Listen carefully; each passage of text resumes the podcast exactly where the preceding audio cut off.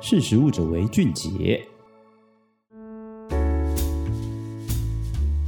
Hello，大家好，欢迎收听《识食物者为俊杰》的十大人物会客室，我是玉婷。今天呢，我们很荣幸的邀请到太古可口可乐公共事务传讯及可持续发展总监简秀君 Vivian，请 Vivian 来跟我们打个声招呼。各位听众，大家好，我是太古口可乐负责公共事务，还有就是有关于可持续发展的总监，我叫 B B N，大家好。哎，Vivian 的 title 非常非常的 长哎，这 就表示说，呃，您可能负责的业务范围呢，其实蛮广的。那其中一项可持续发展这一块，这跟我们理解的这个永续的部分，是不是有一些相关性呢？呃，其实只是翻译上面的不同。嗯，那基本上就是大家在讲的永续发展的部分。是对。那其实可口可乐呢，就是一个全球性非常非常受到欢迎的饮料品牌哈。那但是同时也。呃，有另外一个压力，就是在于说，呃，我们的这个瓶装饮料销售这么好，可是可能制造出来的塑胶垃圾相对的也比较多。那这一块在可口可乐的这个呃永续作为上面，策略上面应该有定定一些全球性的策略发展目标，嗯、可不可以请你来跟我们分享一下？好。关于包装废弃物的部分，其实我们定定了几个主要的目标。那首先其实是在呃，我们希望在我们所有的包装，就初级的包装，都是完全可以被回收的。好，所以希望在二零二五年的时候能够达到这个目标。不过我们现在其实已经超前了，现在目前也大部分的这些包装基本上都是可以被回收的。现在只有少部分，不过在近两三年，我们大概就会完成，让它所有的初级包装都是可以被回收。所谓的初级包装是指哪一个部分呢？就是你所就是消费者所拿到的这些像瓶子啊、罐子啊，嗯、或者是像是铝箔这一些，就是所有的这些消费者放饮料的这个包装，就叫初级包装。接触到饮料的部分就是初级包装，因为在台湾，其实老实说，我觉得在台湾整个回收系统做得非常好。对，那只要我们把产品这一块其实是变成可以回收的，我相信这个其实是可以永续的一个一直做一个循环的。是，所以其实有有没有达到这个回收或者是再利用的这一端，其实都是得要先从品牌商在制造的时候就思考到它的包装能否有能够做到回收这一步。是，那我不晓得在可口可乐的定下这个目标的时候呢，我们是做了哪一些改进来让这件事情可以达成？呃，我觉得应该是说，首先，因为我觉得这个可回收的部分，其实我们也检视了我们自己在包材上面。那当然我，我我相信，其实，在外界一定有一些挑战。那像所谓的像 PET，其实一直以来在台湾。嗯这个部分其实已经做得非常好了，因为在我们的技术其实一直以来，你可以看到说，台湾在各地，如果在衣服上面，你看所所有这些运动赛事常常做的这些衣服，其实都是从 PET 来的。嗯，所以在 PET 的再利用这件事情，已经相对是非常成熟的。但是我们其实也有另外一个目标，是希望未来除了使用在这些包材衣服啊，或者是像一些柜子啊，是用这些包材 PET 去做的之外，我们希希望未来我们自己的产品上面是可以有百分之五十是可以使用再生的材料的部分，哦、所以等于是要更更进一步用到再生材料，对，对，这样才会是有一个循环的一个经济的概念。是，那当然，我现在因为其实今年过去，我其实我们一直在努力，因为在全球，在世界各地，其实很多人很多地方应该都已经是可以使用再生塑料在。包装上面。对，但是台湾其实在过去一直都还在法规上面没有通过，嗯、那也很开心，今年五月份的时候，政府已经正式公告可以使用，但当然还有一些审核的过程。那这也是我们未来的目标，也希望说未来是有机会可以把这个回收的 PET 可以使用在我们的包材上面。嗯、是对，所以其实听众朋友可以呃听的时候可以了解到，说我们其实平常买的那个饮料，虽然看起来都是塑料罐，可是它的材质上面会有很多的不同。是对它呃，无论是它是 PET 的，或者它是可再生利用的这一块，未来还会有很多不同可以去运作的空间。所以其实材质上面的选择，在制造端。如果就能够先思考到后端的这个可回收再利用的一个状况的话，相信其实在产品的改造上面就能够在源头就先做起，这应该是一个蛮大的一个品牌的责任嘛。对，不过我觉得这个其实也得要看消费者的接受程度，嗯、因为老实说，我觉得在其他国家，其实为什么那么早就开发？因为可能大家对于这种 recycle 再生的这个循环的这些 material 的使用的材料的使用，其实相对接受度其实是很高的。嗯、那台湾，我相信这几年来大家的环保意识越来越高。对，那可能也会考虑到说，哎，是不是会有食安的问题？嗯、不过，其实因为这个，其实在其他国家已经执行了非常多年，已经很多国家其实是已经可以使用了。嗯，那我们身为一个国际品牌，要带入到台湾来，一定也是思考过这个事情，也会把这个技术带进来。嗯、所以，我是希望所有的消费者知道说这件事情是绝对是不会。以我们来讲，一定是会以食安的考量为优先顺序才会去做这件事情。是，对。所以，因为台湾法规已经通过了嘛，那我们这种利用这个可再生利用的这个材料做成的包装的产品，有预计大概什么时候会改装上市吗？呃，我觉得现在都在计划中，因为首先是需要我们的供应商能够通过政府的一些认证，嗯，对，然后接下来就可以开始在讨论说在时程上面，嗯，那这个是在塑料的部分，那当然铝的部分可能也是一个部分，铝罐的部分可能未来也是一个一个趋势，也许是在这个部分，我们也在研究可以怎么样去做这些再生铝。的部分在我们的旅馆里面是，所以我们讲的百分之五十其实都是一个比较是全面的去思考我们所有的包材。那包括说现在，嗯，像我们的玻璃瓶好了，嗯、我们现在再生玻璃瓶，像呃，如果你去喝那种吃到饱的，可能会看到我们的玻璃瓶、曲线瓶、玻璃瓶。那它其实是本本身就是一个在回收再利用，就等于是呃会回收回来清洗过后再利用的一个一个品相。但是这里面所使用的玻璃瓶。的这些玻璃材质，其实我们未来也会要求要使用再生材质。哦，那现在我们新购入的应该都已经达到百分之五十了。嗯，对。哦，所以其实因为呃，我们的瓶装的饮料材质非常多元，是有玻璃、塑料跟铝这三个是最主要的嘛。对，其实都各自去追求它可以再去呃提高它的可再生利用的材料比例。是是，所以其实呃。我觉得大家在提到环保永续这件事情的时候，呃，常常有一些人会觉得说，你就不要去买那些包装饮料就好了。就是你，当然我们现在呃带循环杯、带环保杯的这个行动也是呃越来越倡议啦。对，可是总是有。可能你没有带到杯子，你需要买到饮品，或者是说在某些场合里面会提供到这些罐装饮料的情况。是那所以不可能说这些品牌就就此消失嘛？这毕竟也是一个呃外食的社会，所以怎么样去思考到说从我们的产品端去改造，其实这个是一个蛮重要的一个概念。是嗯，对，这其实也是还蛮希望说这次为什么要邀请可口可乐来谈，就是因为说嗯，常常会听到刚刚提到的那种论调啦，就是。你就都都带自己的东西，你就都自己煮就好，都不要外食，你就不会有这些呃垃圾的浪费。对，但是这件事情在食物上来讲是非常难达到的。嗯、那其实所有的厂商要思考的，其实就是说我们怎么样回头在我们的生产过程当中去呃减费减缩。那刚刚提到的是包装的部分嘛？那可口可乐还做了哪些事情来去呃推动这样子的一个面向呢？呃，我觉得当然包装的部分还有很多啦，因为包括说，呃，像 PET，我们也在思考说可不可以用轻量化。嗯，好，那在过去其实我们也曾经推过轻量化的产品，嗯、呃，那个时候应该在十几年前。不过我相信，其实这几年当时并没有真的很成功的推出这支产品。嗯，那现在我觉得经过了十年，我相信大家对于环保的意识也越来越高。好，那对于对于这个产品的要求，我觉得接受程度也会越来越高。像我们在轻量化会遇到一个问题，就是嗯，这个 PET 打开的时候，这个瓶子会像因为轻量化，所以它就会相对比较软。对，好，那消费者可能会想着，对我要做环保，可是当他去购买产品的时候，嗯、可能觉得很理性，觉得说，哇，那这个产品这么的轻，这么的薄，嗯、那可能会造成一些。可能自己会觉得，嗯，那产品是不是呃，可能没有如他自己所想象的这个 PET 的材质，嗯，那就会有一些疑虑。嗯、那我觉得这个其实就是在购买的时候，其实慢慢渐渐大家要转换思维，因为环保其实会有很多面向。嗯、那当你要环保的时候，我我如果从这个面向思考，那就是一个环保的角度，因为我可以减少使用 PET。对。那如果要做到这件事情，我觉得也是要呼吁消费者。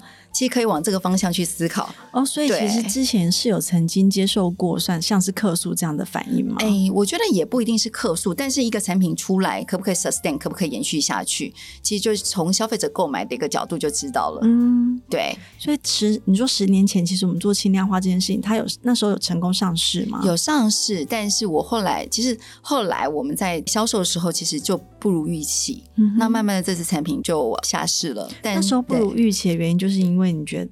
消费者可能会觉得说，好像拿起来的手感或者是包装的稳固性不够，是不是？自己会觉得哦，好像有点比较软啊，嗯、对之类的。那我觉得就是对消费者来讲，可能在那个嗯，会有一些挣扎啦。就是你想要环保，可是你自己在使用习惯上面，可能就呃期待上面不同，所以在销售上面可能就没有办法如我们自己原本在设定上面的。嗯，像这样子比较软。一点的材质啊，我之前问过其他专家的时候，他们说也会遇到一个问题，因为就是、嗯、呃，这种包装型的饮料都是箱装嘛，然后到通路的时候其实都是堆叠起来的，所以这个是不是也会遇到说，如果它材质比较相对的软的话，在叠放的时候有有一些比较可能会被挤压上的状况。其实我们都会做，我们在出出产产品的时候，其实都会去做堆叠测试。嗯，那老实说，其实放到饮料里面，其实它已经封封装了。嗯，一般来讲，如果还没拆封，其实那个稳固性应该是够的。嗯，对。那一般都是消费者在开封之后，可能会觉得在开的时候可能会压的。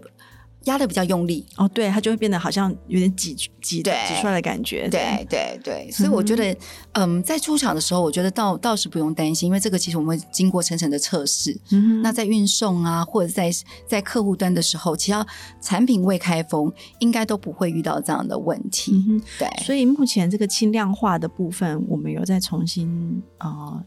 调整再上市吗？其实我们就会重新去看。老现在目前这支产品，就是我们呃，现在有最近有推出的一个呃，Bonaqua 的一个新的一个水的产品。是好，那这支产品除了它它的特点，其实呃比较亮点的地方，除了它是无保无标签的产品之外，嗯，其实它在在整个上面，我们也设计有稍微的轻量化。嗯，对，会比一般的。原本的包装是再轻一点，但是可能不会减到这么轻。我们我们会去斟酌说，这个的量化到底要要设计到什么样的一个程度，是让消费者好像没有那么感觉到这么轻，可是又可以做到减量的一个过程。所以其实这个产品它已经有做轻量了，是不是？对哦，不拉垮这个不是很好念，但是我们的那个我们在宣传上中文应该叫一样，是对吗？就是新台一，然后样是三点水的样，是。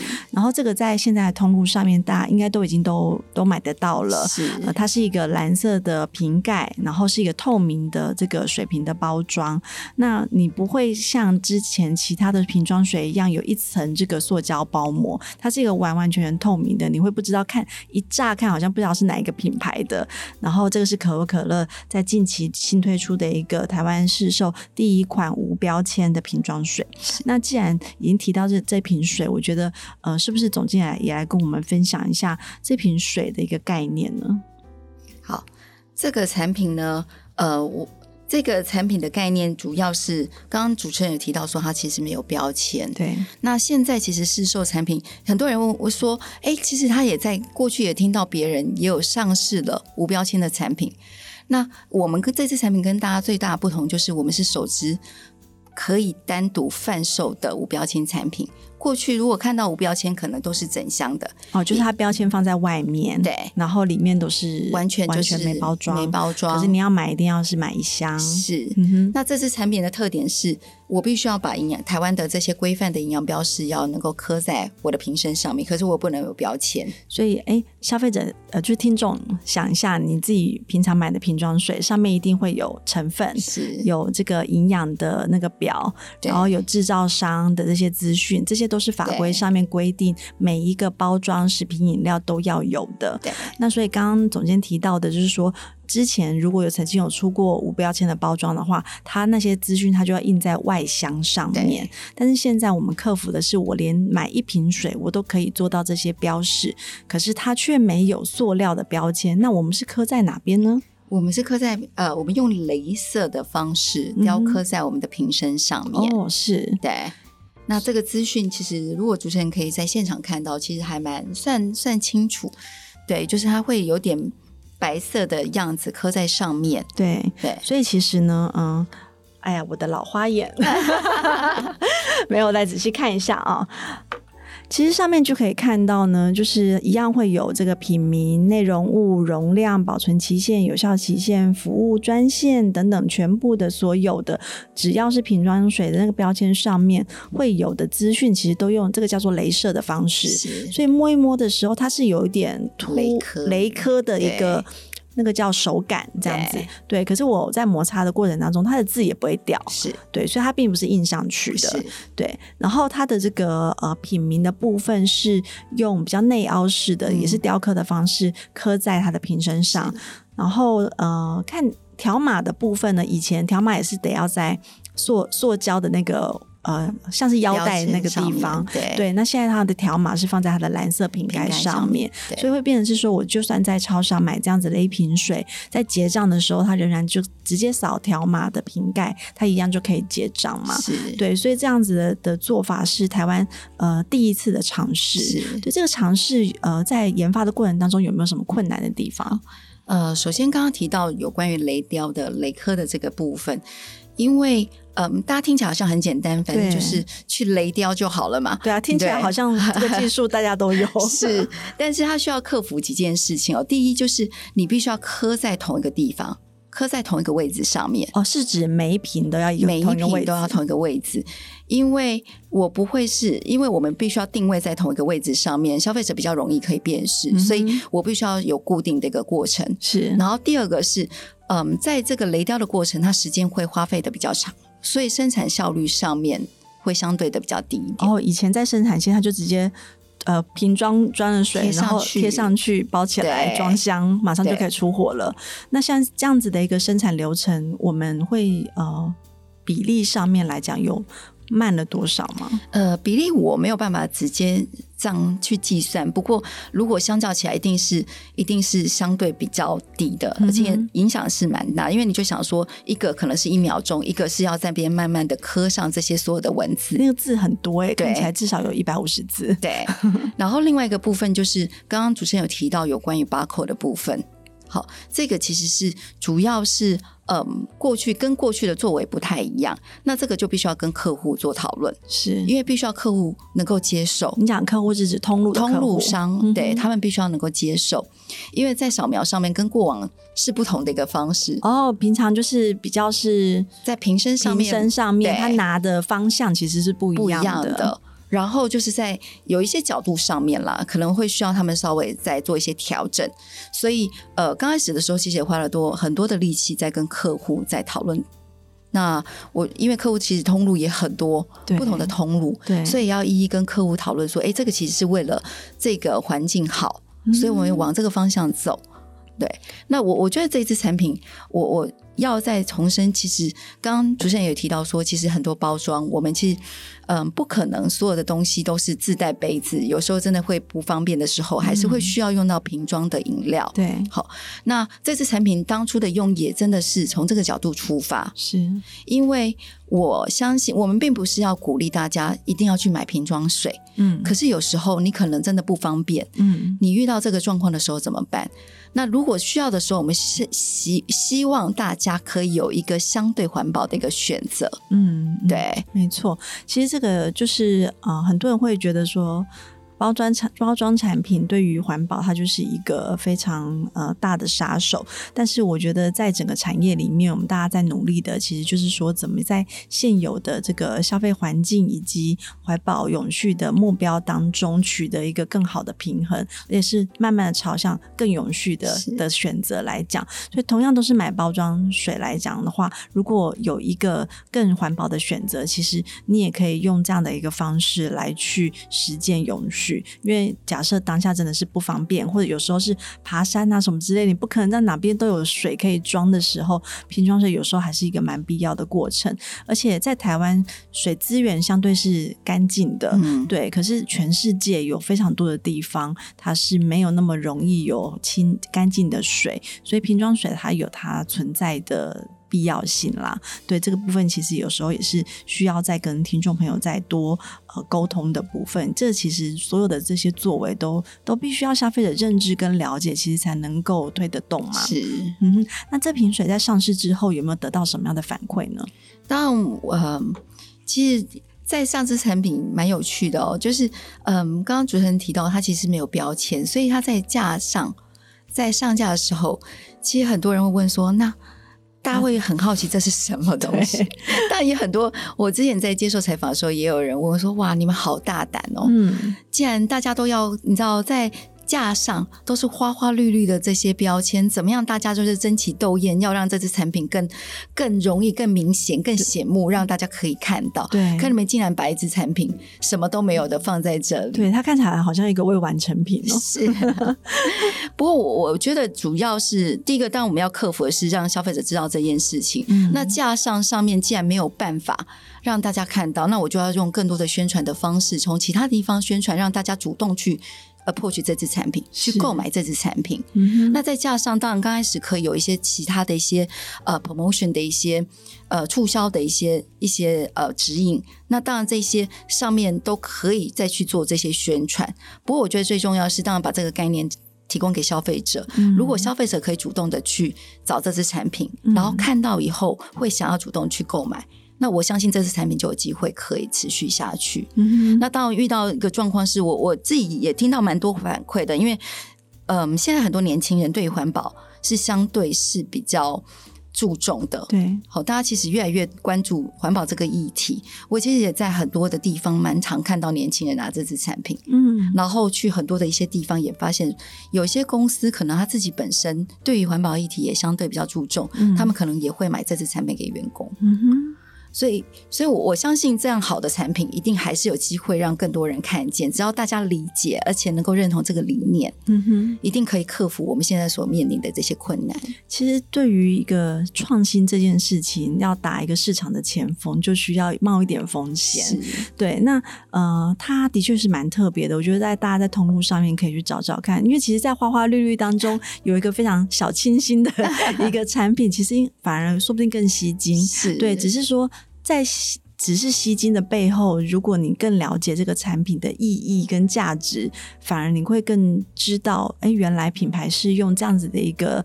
呃，策略跟目标来去达到永续的概念，我觉得这件事情是其实是蛮重要的。对，然后也很开心，这个产品这次有报名我们二零二二年的时创奖，也入围了我们的这个呃包装技术创新还有设计美学创新两个类别。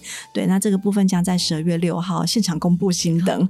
对，让人得奖。是我们 我们在我们时创奖其实就是希望能够鼓励产业创新的作为嘛。那像这样子一个新的产品，我们也很高兴有机会参。赛而且入围，那获得新等的产品呢，其实都能够有实力的相关的行销的宣传资源，嗯、所以希望也能够呃帮助品牌来让创新这一步能走得更稳稳健这样子。对，那除了这个入围的好消息之外呢，我觉得呃可口可乐其实呃在本身在关于。呃，糖分跟健康这一类，因为是碳酸类饮料嘛，嗯、其实一直以来也受到蛮大的呃挑战。那我相信说，在这个呃精致招牌底下，要扛下这个 招牌，但是又要符合现在的健康消费趋势，在碳酸饮料这个部分，我们又是做哪一些努力呢？呃，我们应该是说，我们其实会从整体的产品去看，好，因为我们现在目前有定了一个目标，希望我们可以。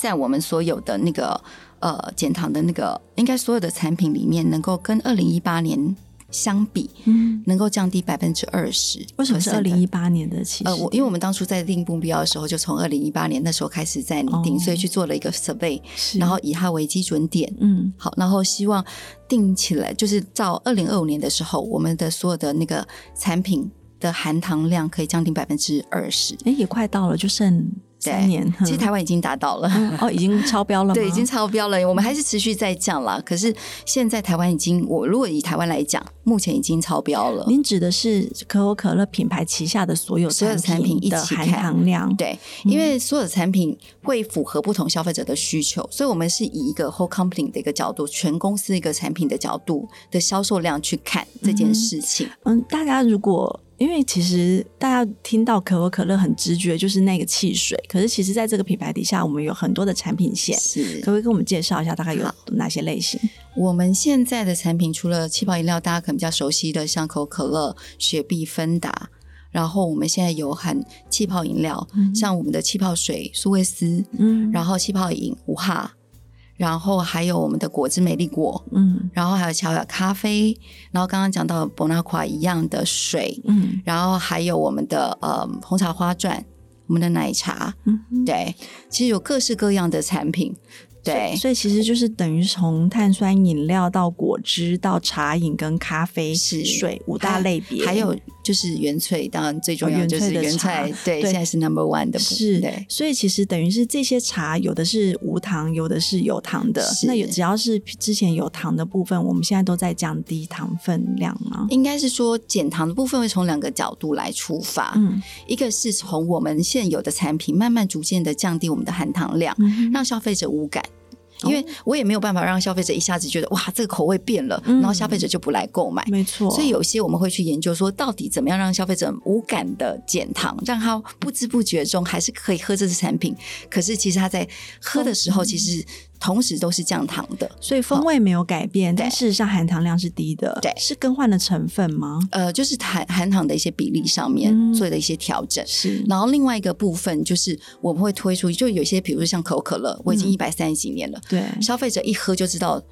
这个口味是什么？所以我可能没有办法在可口可乐上面做调整，那我就会推出无糖或者低糖的产品，比如像可口可乐，我们就无糖的 zero zero sugar 的这支产品。是，然后另外就是我们有纤维加的产品。对，那雪碧同样也有无糖的产品，所以我觉得也会依照消费者的需求，因为我觉得一支产品出来就是要让消费者喜好、喜欢，而且会持续的购买。嗯，那。不能做太大的改变，或者是说我做了一个很大的改变，嗯、消费者就不来购购买，那其实也就是没有办法达成我原本要减糖的这个目的。没错，其实品牌营运策略上面都必须思考到，第一个是经典产品，你不能够撼动它的地位，然后你要巩固它忠实的客群。可是在，在呃既有的产品底下，你又要怎么样去调整？你刚刚提到的无痛的知，就是能够接受到这件事情，我觉得这是蛮有趣的。这就是以那个食品产业。有趣的地方，其实我们都是在默默做一些调整，其实都有在健康化。可是可能这些事情没有讲，没有让消费者知道的话，对于这个品牌的一个好像还是扣上一个不健康的大帽子，嗯、这其实也是蛮可惜的。对，所以其实现在我们都知道，很多的食品饮料厂都在做这样子的一个调整。嗯、你喝了。觉呃没有感觉到它有改变，但事实上它可能真的更健康，或是更少添加了。是。那这个部分，只如果没有在宣传或者是包装上面有更加的提示的话，其实。没有可能不会让消费者有有这样的一个认知，对，嗯哼，其实也是品牌的挑战哈，是是，对。那这样子的一个平衡底下呢，减糖的比例，您说已经达到几成了呢？现在已经二十几个 percent 了，应该大概二三二四个 percent，嗯、还会再持续，还是会再持续，嗯，对。所以，我们其实以销量来看，那当然我们也会多多的宣传我们无糖的产品。那最近上我们上市了我们的。五哈的气泡饮，嗯、它是无糖的产品，也卖的非常好。那它是用代糖，就是用那个代糖的方式去去呃销售这些产品。当然，这个其实是消费者的喜喜好程度非常高，而且大家接受程度很高。嗯哼，对。那我们其实慢慢的用一种不同的一个方式去组合。那像我们的茶饮，我们的原萃也卖得非常好。是对，所以我们就会尽量其实从不同的角度去多多宣传无糖的产品。那另外一个角度也是从嗯比较是小的包装推出，比如说有些人没有办法喝到这么多的饮料，嗯，那我就用小提供他小包装，那当然在在呃摄取总摄取量上对就会稍微的减少，嗯、对哦，所以其实包装变小其实也是一种。控制大家 摄取的方式，我觉得就是大家需要多少就买多少，没错的概念。对、嗯，其实可以有很多手法再去调整这个空间，而并不是说这个产品就可以整个砍掉不要这样。是我嗯，这我觉得这个就是一直从刚刚节目一开始就提到的，很多都是两难的问题，就是健康跟这种。纵享的娱乐口感，以及永续跟便利价值之间，这些其实都是天平的两端。可是品牌在很努力的把这些这两件事情都在做平衡哈。对，那嗯、呃，在这样子的一个消费变化之下呢，其实。有一些附加价值的产品产生嘛，就像您刚刚提到的，有加了纤维相关的产品，这个就是其实在一般的饮料，大家都觉得饮料等于是比较不健康的东西，嗯、可是我们有添加纤维这个部分，就增加了它一些呃健康价值。这个部分可不可以来跟我们聊一下，为什么会有这样的思考？呃，当初是因为从无糖的角度出发，然后后来就觉得说，哎，其实，在纤维上面增加这个，有些人会需要，因为现在现代人其实摄取纤维的的的机会，可能有时候相对比较少，嗯、因为在外面外食煮，常常就是吃到淀粉相对比较多，嗯、然后在蔬菜的摄取量常常就不足，嗯、所以我们就从这个角度出发。那一瓶，我们现在如果以以可口可乐纤维加来看的话，如果一瓶一。一瓶六百 ml 的饮料，大概可以呃提供一个成人大概四十五 percent 的纤维的一个需求，嗯、是对。所以呃，在如果以可口可乐这个呃汽水，对，它有很多种口味嘛，跟添加的这种呃变化，全部的销量来讲，最卖的最好的还是。会是原味吗？还是原味？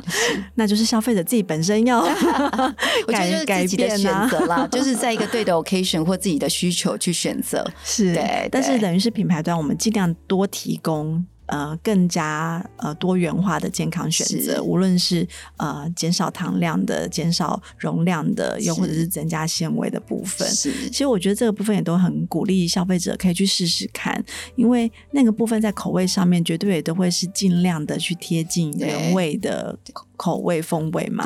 但是。又能够有其他 favor 的部分，我觉得是蛮好的。我可以提一下像，像零像 zero sugar 就无糖的这可口可乐 zero sugar 无糖的这支产品，嗯、因为我们其实近几年来一直在研发，因为很多人可能会觉得说啊，它的味道好像不够，跟跟原味的可乐还是会有一些些差别。嗯，那我们其实也一直在研发。那像去年就推出了新的配方。那新的配方很有趣哦，上市以后我们也接到消费者的客诉，嗯，哦，消费者有一个消费者打来说，哎，我是不能喝糖的，所以我都是喝 zero sugar，嗯，那可是这支产品你们是不是你们是不是做了什么调整？你是不是添加了糖，还是你们用原味？你们是不是用原味的产品，哦、然后换了包装，贴了那个 zero 的的那个包装，他觉得喝起来太甜了是是，太像了，哦，太像原味了。对，他就说：“我觉得这应该不是，你不要害我。”所以，我们跟他解释的非常久。对，就表示说，这是这支产品现在新推出了，真的蛮成功的，已经越来越接近原味了。当然，有些人还是喝得出来，可是很多人的接受度其实是相对越来越高。嗯哼，对，所以其实，变成是说。你在追求原味的口味之间，其实我们也可以有一个无糖的选择。是，嗯哼，对。其实这部分其实很挑战研发的这个 能力耶。是啊，对啊，因为要要能够符合这个风味，然后里头的比例的调配，哎，大家不要以为这件事情很简单。对，它是一个很科学的事情。对，它是几乎像我觉得食品科学这是有趣的地方就是这样。对，你任何调整一个比例，它的味道就完全不同。但是我们又要追。求是一个跟原本的这个经典味道是相似的，他他相信你一定花了非常多时间在做这件事情的调整哈。对，这个其实是全球非常重要的一个计划。嗯哼，对，那也很开心，就是推出了在台湾推出，其实也受到很多消费者的喜爱。嗯哼，就特别宣传，然后让消费者知道这个口味上面越来越接近原味。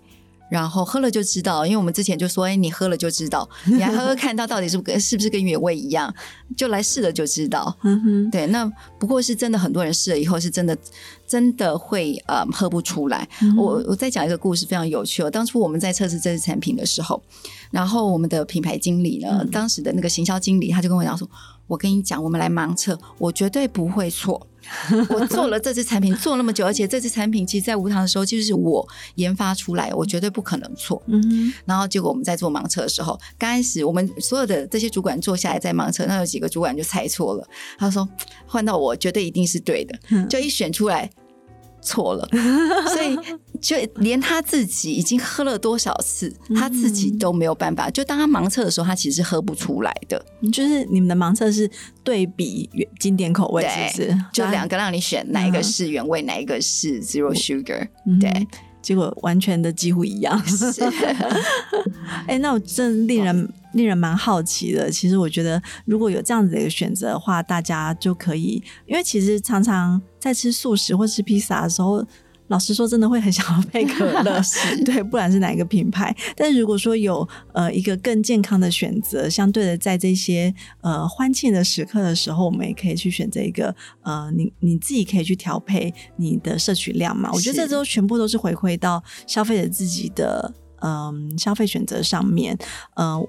厂厂商提供这样的产品，有更多元化的一个机会，让我们的呃饮食生活更丰富。对，但是我们要如何掌控自己的摄取量以及健康的部分，还是在消费者手上。但是品牌当然也会有责任，是推出更多是更健康的产品。我觉得在可口可乐这个部分，其实听得出来有蛮多呃努力的方向哈、嗯。对，那在这个嗯。呃环境影响的部分呢、啊，其实刚刚提到我们的包装减塑是一块，那呃鼓励回收这当这部分当然也呃是到消费者端得要做到的这个部分啦。对，但是在整个大环境上面，可口可乐有什么样更加能够协助推动整个环境永续的作为吗？呃，其实，在环境的部分有分几个面向，有应该有算是三个面向。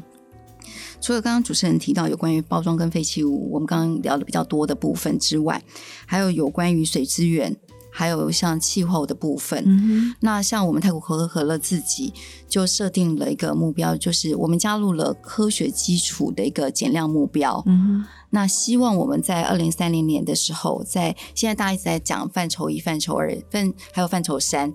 那范畴一跟二主要就是在营运，我们自己主要的营运的这些用电、这些能源、碳排放的部分，我们希望能够减低百分之七十，也是从二零一八年去相比，能够降低百分之。呃，七十 percent。那如果是整体从上下游的部分也都把它含纳进来的话，我们希望能够降低百分之三十。嗯哼。好，那当然这个要达成有很大的一个阶段要走，因为我们如果要在做持续的一些进步，应该是在我们的销量上面要在成长。对。但是我又要减低我的碳排。对，好，这个其实是非常挑战的一件事情。嗯、那当然就要几个不同的作为。我们其实，在里面有很多很多的一些项目必须要达成的，包括像我们未来希望在我们主要营运上面能够使用所有的这些能源都可以使用再生能源。嗯、好，这是一个很很大的一个目标。然后另外就是我们像我们自己在呃这些冷饮设备上面，我们希望我们所有用的这些冷媒都是可以用环保冷媒。嗯。那这个是希望能够在二零二六年的时候就可以完成。那现在已经目前渐渐在做这件事情了。嗯、那我们的团队很棒，因为除了因为你要去更换冷媒，除了机器的更换之外，你可以当然可以把现在现有的旧的把它汰换掉，对，然后去换可以使用环保冷媒的机器。但是这个对于公司来讲，其实是一个非常大笔的费用，而且可能很多机器现在都还是可以使用的。对，所以我们自己的内部的团队去做了研发，就把现有的机器把它改成可以使用环保冷媒。哦，所以不需要更换机器，对，就是你现在目前可以用的。因为老实说，你可以用的机器把它把它报废掉，这也是一种浪费。没错。所以如果可以的话，就是我如果可以用现有的这些机器去做更。更换去做调整，嗯，那是不是可以做到这件事情？是。那老实说，这个在业界没有人这样做过，嗯，大家也觉得嗯，可以做得到吗？对。那我很骄傲，其实我们的团队真的做到。嗯。那现在已经逐渐在做这件事情了，所以等于是从生产线的部分就开始把这些能源做一些替换。呃，应该是说我们自己的呃，在我们管理我们的冷饮设备的这个团队上面，嗯，对。所以，所以其实呃，刚提到的这些不是只是产品的改造而已，而是我们生产的过程当中的每一个环节都可以去有一些更有序的做法，去呃减少碳排放，然后再可能，例如说像水资源的运用，就是说污水排放或是废气的这一块，我们是不是也应该会需要做一些调整呢？水资源的部分主要是我们会看水利用率，嗯哼，哦，就是我生产。一公升的饮料需要花费的水是多少？那呃，我们现在目前大概是生产一公升的水大概是二点二左右，二点二三、二点二左右的这个数字。好，那未来整个目标来讲，如果以台湾来讲，我们希望能够达到一点七。嗯哼，哦，那这这个里面就要做到非常多的事情，包括在产线上面的一些用水上面的节省，然后有一些新的技术进来。因为原本。如果在更早之前，我们从三点多慢慢降到二点多，这段路程已经大概经过了十几年。嗯，那这个过程其实要节节这些水。非常的困难，是因为我必须要从一个食安的角度为呃前提，对我一定是要以食品安全为主，然后再慢慢的做这些减量。那前面的减量当然相对比较比较有多空间。未来呢，在这一段时间从二点二要降到一点七，这个其实是非常困难的事情。是，不过我们现在也一直在找求、寻求各种机会点，因为这个其实还是会有一些嗯。可以做到的事情，那当然这个相对困难了。嗯、不过，呃，我们团队现在都还在努力当中，看可以从哪个地方慢慢的一点一滴的节省，节省这个水资源。嗯哼，其实，在生产过程的水资源利用，并不一定只是在生产产品过程，而是例如说清清洗生产线，然后整个厂房的维运，其实都会用到水。所以刚刚也是提到说，食安某一部分有一块也是这个部分要去维持的嘛。我又我又不能够。减少清洗，可是我的水的用量又要能够精简、精准这样子。对，那你怎么样能够回收，然后重新啊、嗯、过滤之后可以再利用？嗯、那当然再利用不会放在瓶子里面，你可能用到，比如说像冲厕啊、灌溉啊，嗯、或者是在其他的这些冷却用水上面。怎么样使用？那当然还有另外一个点啦，就是我们希望我们所有的这些，我们现在目前所有的这些废水排放也是非常重要的一个点。就我如果用到在我的厂区里面没有办法再利用，要排放出去，我们必须要让它是达到生物可存活的一个标准。嗯，所以在我们工厂里面。排放水出去之前会有个水池，里面有养了一群鱼，嗯、那鱼就很重要。哦、好，这群鱼它们要能够活，对，它们要需要能够活 才是最重要的。嗯、对，它就是一个标准。是对，所以这个就表示说，这个水是真正干净，能够呃变成是生生物可以在里头存活的，才叫做你排出来的不是废水或者污染那个环境的水嘛？对，嗯哼。所以这一块其实有很多的这个厂房管线设计的问题需要去调。对，是，而且我们现在其实放流水是算够干净，所以我们现在也提供隔壁厂房，他们有设了一个管线，然后把我们的放流水引到他们那边去，他们重新处理过后，他们可以在他们厂房使用。哦，是别的品牌吗？对，哦，对，别的工厂，别的工厂哦，所以就是可以互相利用，而不是这个水等于这个水水资源又再利用的概念。哦，所以能够这样串接起来。是。所以其实这也是一种减少用水的方式啦，是就是说它是一个被利用的，而不是被浪费的。是是。那呃，请 Vivian 这边可不可以分享一下？就是光是品牌自己这段来做的话，其实呃，影响力还是要能够扩及到整个上下游串联，才能够影响更大嘛？那这一块我们是怎么样去呃串接起来，而且说服他们一起加入呢？我觉得主要是当然几个部分啦，就是会分我们的上游跟我们的客户端。那上游当然会有几个部分是我们会要求他们要符合一些标准。好，然后当然我们接接下来也会进一步的去跟他们说明，因为有些是基础的标准，有些是他们要自发性，也愿意加入我们的行列，嗯，一起跟我们有同样的目标。那像这一些，我们接下来也会，嗯，有设计一一一系列的一些沟通的过程，然后希望能够跟他们沟通说，哎，这个是在国际上面的标准，嗯，因为有很多厂商可能自己不晓得怎么做，是，那我们可以跟他分享我们的作为，那我们可以一起怎么携手去做一些调整。好，那当然在客户端的部分呢，像我们过去有跟 Seven Eleven 合作，嗯、就是把我们在厂房里面太坏，就是嗯，比如打掉的这些这些保特瓶，然后变成保特瓶砖，嗯、然后提供给他们，然后加入他们的工艺的一个专案。嗯，那他们这个工艺专案就是把这些保特瓶砖，他们自己在呃店内也有收集了这些保特瓶，然后还有加上我们这些保特瓶砖，让呃。脑麻协会提供给脑麻协会，然后重新再次变成一个袋子，然后变成他们的公益的的一个活动，是好提供给消费者，让消费者可以来购买，然后再把这些资金运用在脑麻协会上面。嗯哼，好，这个是我们在跟客户的一些合作。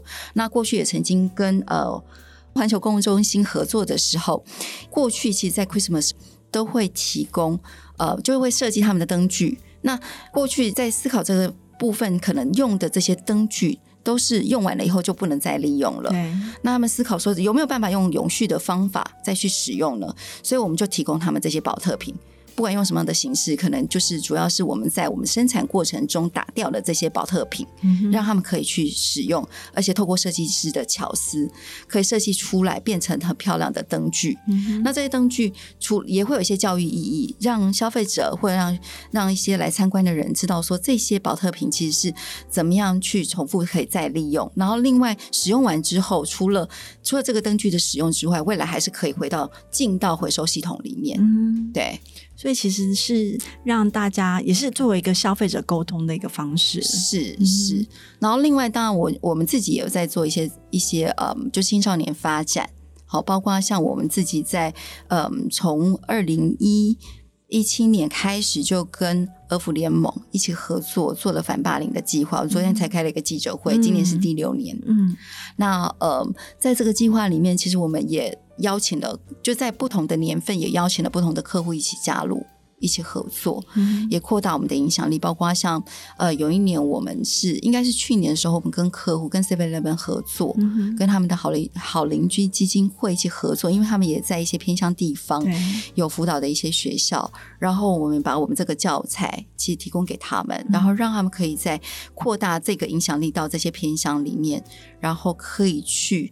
嗯，使用这些教材去沟通有关于反霸凌的这个议题。嗯哼，那我觉得主要还是结合这些上下游的力量了，包括其中一年我们讲的是爸妈陪伴计划。嗯，那像像家乐福他们其实主要是 target 很准确，因为就是父母带着孩子一起过来，所以我们就在他们卖场里面办了几场的讲座，嗯，让父母知道怎么样协助孩子处理这些霸凌的一些一些。嗯，过程，嗯，所以其实除了我们的永续作为之外，我们还关注了非常多社会议题。是，嗯，好，今天非常感谢 Vivian 来跟我们分享这么多可口可乐做的事情哈。其实，在一个呃，已经是一个一百三十多年的一个品牌底下，其实它有它非常。呃，重要的一个企业社会责任。那目前呢，在全球的一个永续目标上面，是二零五零年前还是二零三零年？二零三零，二零三零年前要达到的一些目标，在台湾其实都在进行中，而且有的是超前的。对，今天的分享也是希望能够能让大家都多了解一下，其实，在这样子的一个品牌策略上面，我们可以怎么样去做的更永续？从这个产品包装到生产制成，甚至消费者沟通上面，都必须知。支持，那才有可能把这件事情一路走下去。那这也是希望说，消费者当然我们在选择呃你的这个饮料的选择或者是水的选择的时候呢，呃，你也可以去思考一下如何去做到永续的作为。之后呢，你在回收的部分当然也要做做足哦，否则前端的这些 就努力就付诸流水了。OK，好，那今天非常感谢 Vivian 上节目，那识时务者为俊杰，我们下次见，拜拜，拜拜。